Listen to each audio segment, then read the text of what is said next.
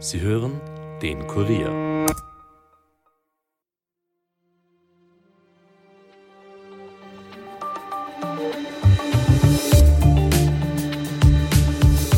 Der Klimawandel ist nicht nur bedrohlich, er kostet auch schlichtweg Geld.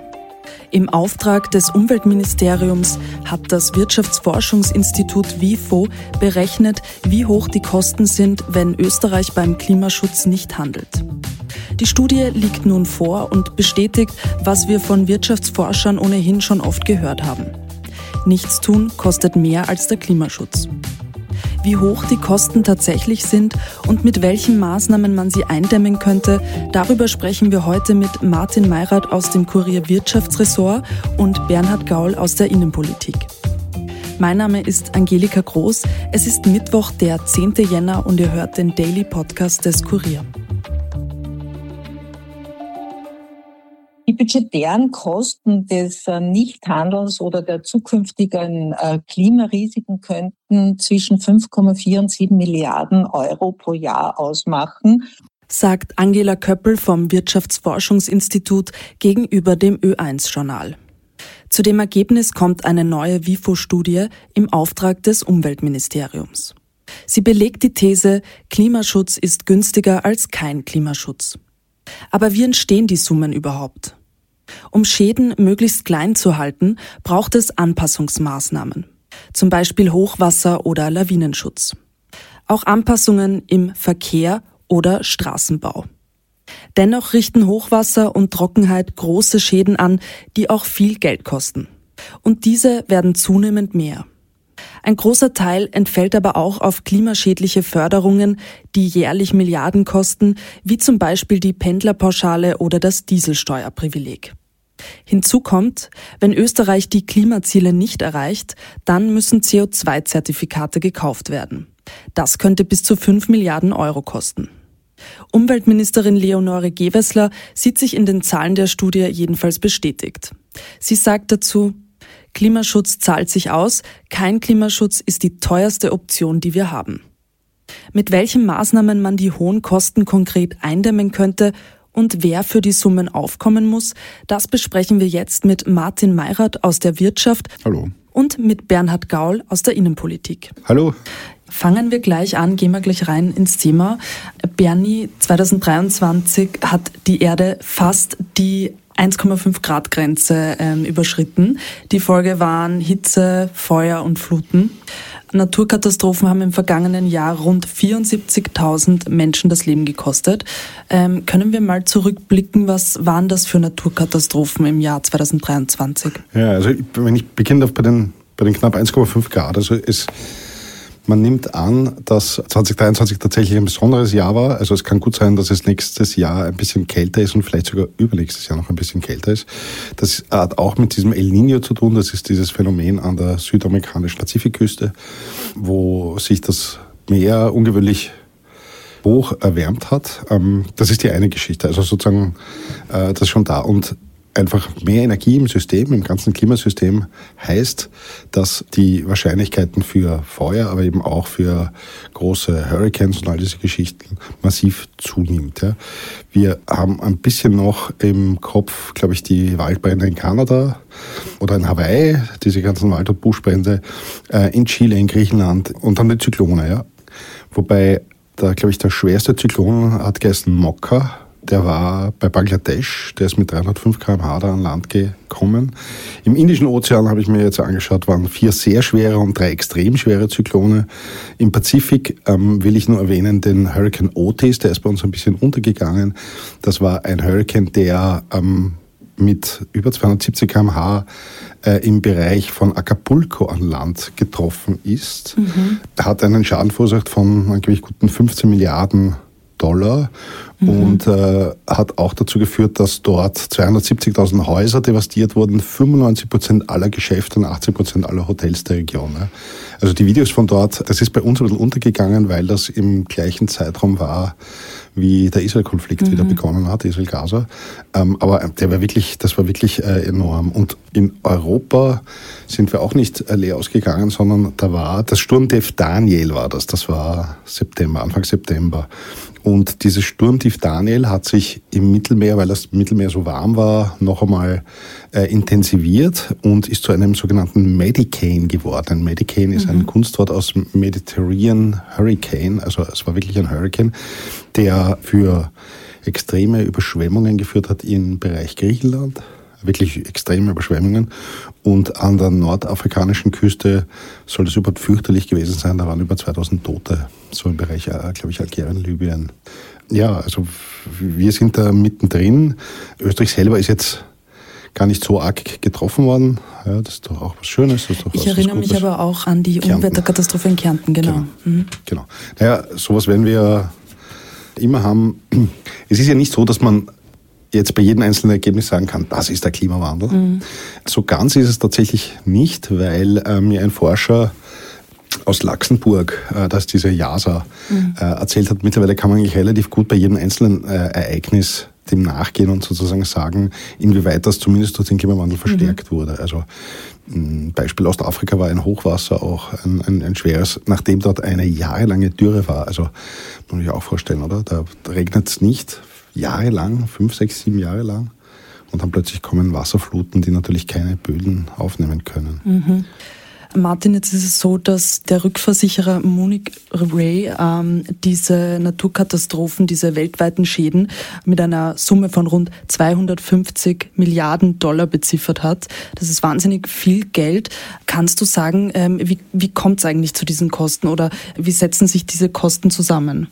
Naja, das sind vor allem einfach enorme Sachschäden, durch die durch diese Naturkatastrophen äh, entstehen. Wobei man sagen muss, die 250 Milliarden Dollar sind, nach, sind laut München Rück in etwa auf dem Niveau der letzten fünf Jahre.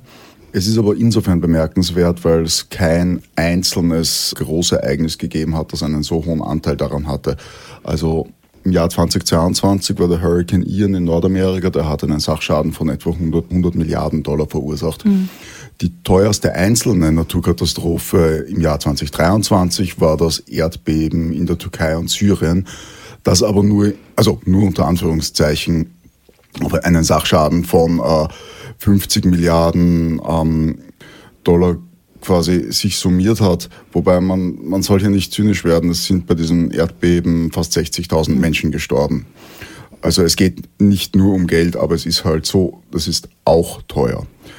Ähm, man muss dazu auch sagen, die Daten sind von einer Versicherung. Das bedeutet aber nicht, dass diese Schäden alle versichert sind. Der Großteil der Schäden äh, bleibt noch immer bei den Haushalten, bei den Unternehmen und wenn es natürlich bei der öffentlichen Hand, vor allem wenn es um Infrastruktur geht, wenn es um Straßen geht, zerstörte, ähm, ja, zerstörte Infrastruktur im weiteren Sinne geht. Das heißt, ganz kurze Nachfrage, ähm, wenn es eben um Infrastruktur geht, die zerstört wurde, dann müssen Bund, Länder, Gemeinden dafür aufkommen oder wie? Ja, wenn sie es nicht versichert haben, schon, mhm. aber zum Beispiel bei den Erdbeben in der Türkei und, und Syrien, aber auch bei den Hochwassern in Norditalien im Frühling waren nur etwa 11 Prozent der entstandenen Sachschäden versichert. Mhm.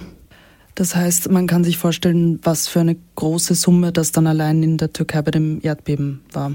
Ja, mal abgesehen davon, dass es Folgekosten verursacht, wenn Leute obdachlos sind, wenn Leute keinen Zugang haben zu mhm. ärztlicher Versorgung, zu Trinkwasser etc. Mhm. Ja. Mhm. Ähm, was die Münchner Rück ausgerechnet hat, sind die Sachschäden, die entstanden sind durch Naturkatastrophen.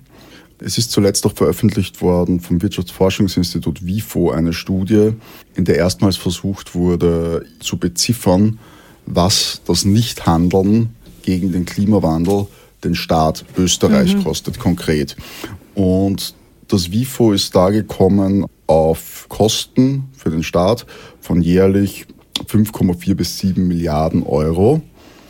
Und da muss man sagen, der größte Anteil davon sind eben nicht Zerstörungsschäden, sondern der größte Anteil davon sind klimaschädliche Subventionen. Also zum Beispiel, mhm. dass Diesel niedriger besteuert wird, dass Kerosin nicht besteuert wird, etc. Allein mhm. das, das kostet den Staat insofern Geld, weil ähm, Einnahmen ausfallen.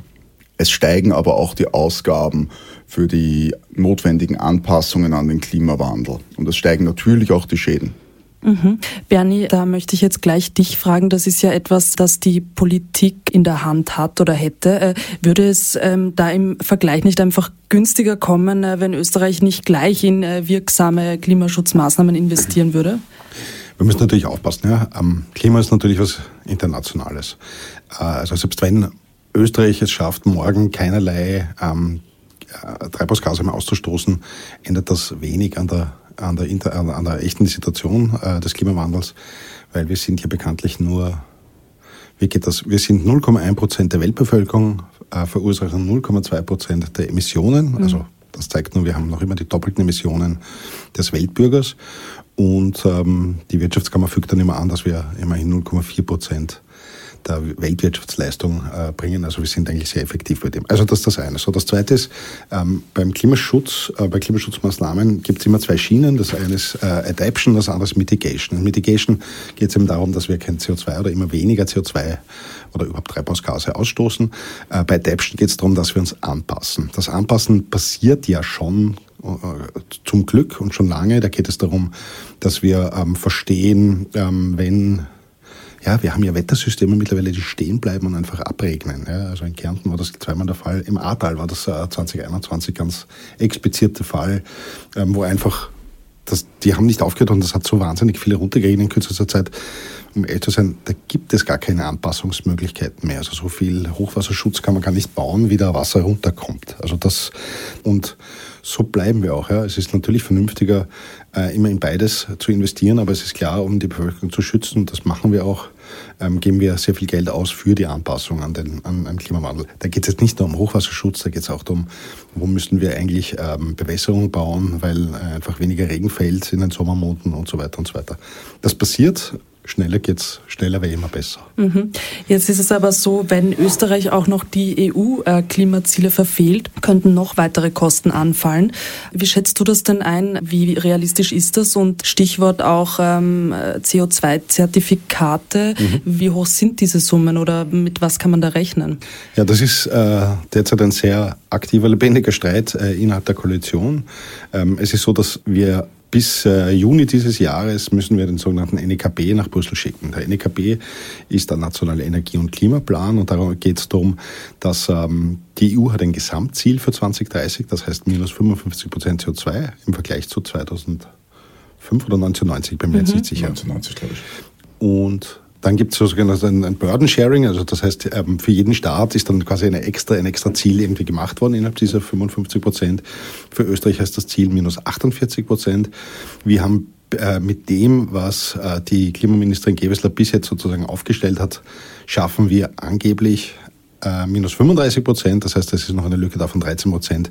Die, da braucht es neue Maßnahmen, die auf die müssen, muss sich die Regierung in den kommenden Wochen in Wirklichkeit einigen. Das wird sehr schwer. So, beim Thema Zertifikate. Also, wir hatten schon so eine wirklich große Periode mit Klimaschutzmaßnahmen, das war die sogenannte Kyoto-Periode, die war von 2008 bis 2012. Da ging es darum, dass wir, dass die EU äh, insgesamt minus 8, minus 7 oder 8 Prozent Emissionen reduzieren muss. Österreich hat das nicht geschafft als einer der wenigen Länder. Also wir haben da auslassen und mussten tatsächlich Zertifikate kaufen oder jedenfalls Maßnahmen setzen, ähm, wo quasi Geld ins Ausland mhm. geflossen ist.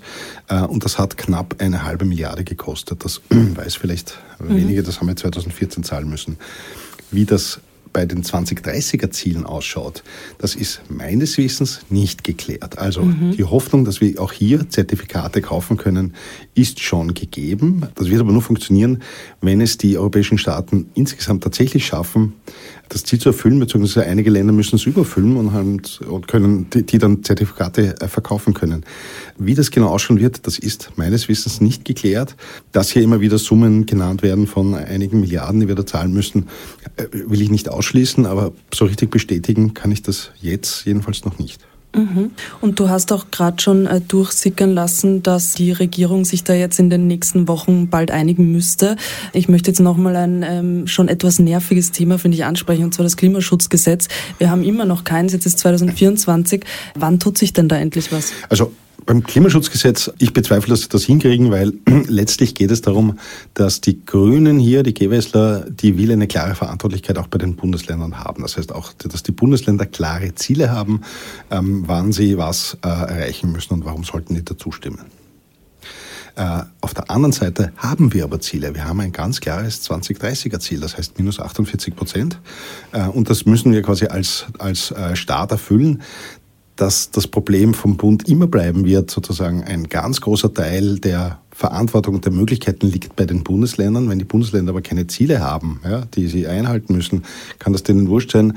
Äh, so ist es eine ziemliche Diskrepanz und das ist ein schönes Beispiel wieder mal für den Föderalismus in Österreich, wo man nicht immer der Meinung sein muss, dass das eine Spitzenidee ist.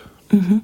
Ähm, abschließend würde ich euch gern noch das Zitat vorlesen, das äh, die Umweltministerin Leonore Gewessler zu dem Thema gesagt hat. Und zwar kein Klimaschutz ist die teuerste Option, die wir haben. Ähm, ja. Also da geht es ja auch darum, ähm, es ist so, dass die Wirtschaftskammer zum Beispiel hat in ihrer, in ihrer Antwort sozusagen zu dem bestehenden NEKP geschrieben, dass die Republik ähm, schleunigst beginnen soll, Zertifikate zu kaufen. Und die Gewessler sagt darauf, finde ich jetzt auch nicht ganz falsch, wäre es nicht klüger, wenn wir mit dem Geld Klimaschutz in Österreich umsetzen? Und das muss man schon sagen, ja. Also wir können nicht im Jahr 2024 jetzt schon die Klimaziele für 2030 aufgeben. Das mhm. finde ich irgendwie äh, blöd. Ja. Sie wird wohl recht haben ja, mit dem Satz. Abschließend, es gibt ja im Bundesministerium für Finanzen ein Instrument, das sich Green Budgeting nennt. Kannst du erklären, worum es da geht und was das genau ist? die Idee von Brunner, die halte ich für sehr gut, nämlich er will eigentlich, will er, dass seine Beamten jeden einzelnen Budgetposten durchgehen, und das sind wirklich sehr viele Posten, um zu schauen, welche Klimarelevanz hat das. Und dann wird das, dann gibt es ein eigenes Scoring, also das wird bewertet. Mhm. Von plus zwei plus 1, 0, minus 1, minus 2. Ja? Bei 0 sozusagen ist keine Auswirkung, ist klar, das ist positiv oder negativ. Und dann gibt es noch, schreiben Sie die Zahl 99 hin, wo, klar, wo Ihnen zumindest klar ist, es, es gibt eine Auswirkung, Sie können nur nicht sagen, ob die positiv oder negativ mhm. ist. Also das passiert, das wird passieren. Ähm, schauen wir mal, ob das die nächste Regierung, die ja im September gewählt werden wird, das auch so sieht und das auch weiter äh, führt. Aber grundsätzlich halte ich das natürlich für gescheit. Wobei man schon auch sagen muss, es ist für den Brunner eine angenehme Geschichte, weil so schnell muss er jetzt die Bänderpauschale nicht reformieren, weil jetzt wird mal analysiert. Dann danke euch für den Besuch im Studio. Bitte.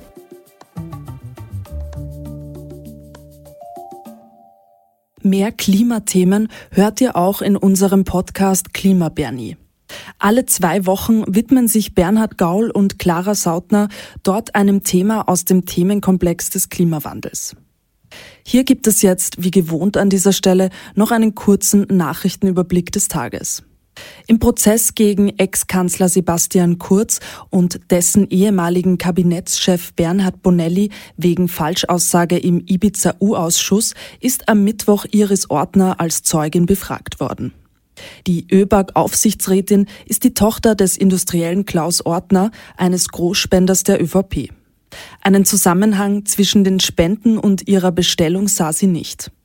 Niemand hat mir gesagt, der Herr Schmidt muss Vorstand werden, betonte Ortner. Und das Bachelorstudium in der Lehramtsausbildung wird um ein Jahr verkürzt. Darauf hat sich die Regierung geeinigt. Künftig besteht ein Lehramtsstudium sowohl für die Primarstufe als auch für die Sekundarstufe aus drei Jahren Bachelor und zwei Jahren Masterausbildung.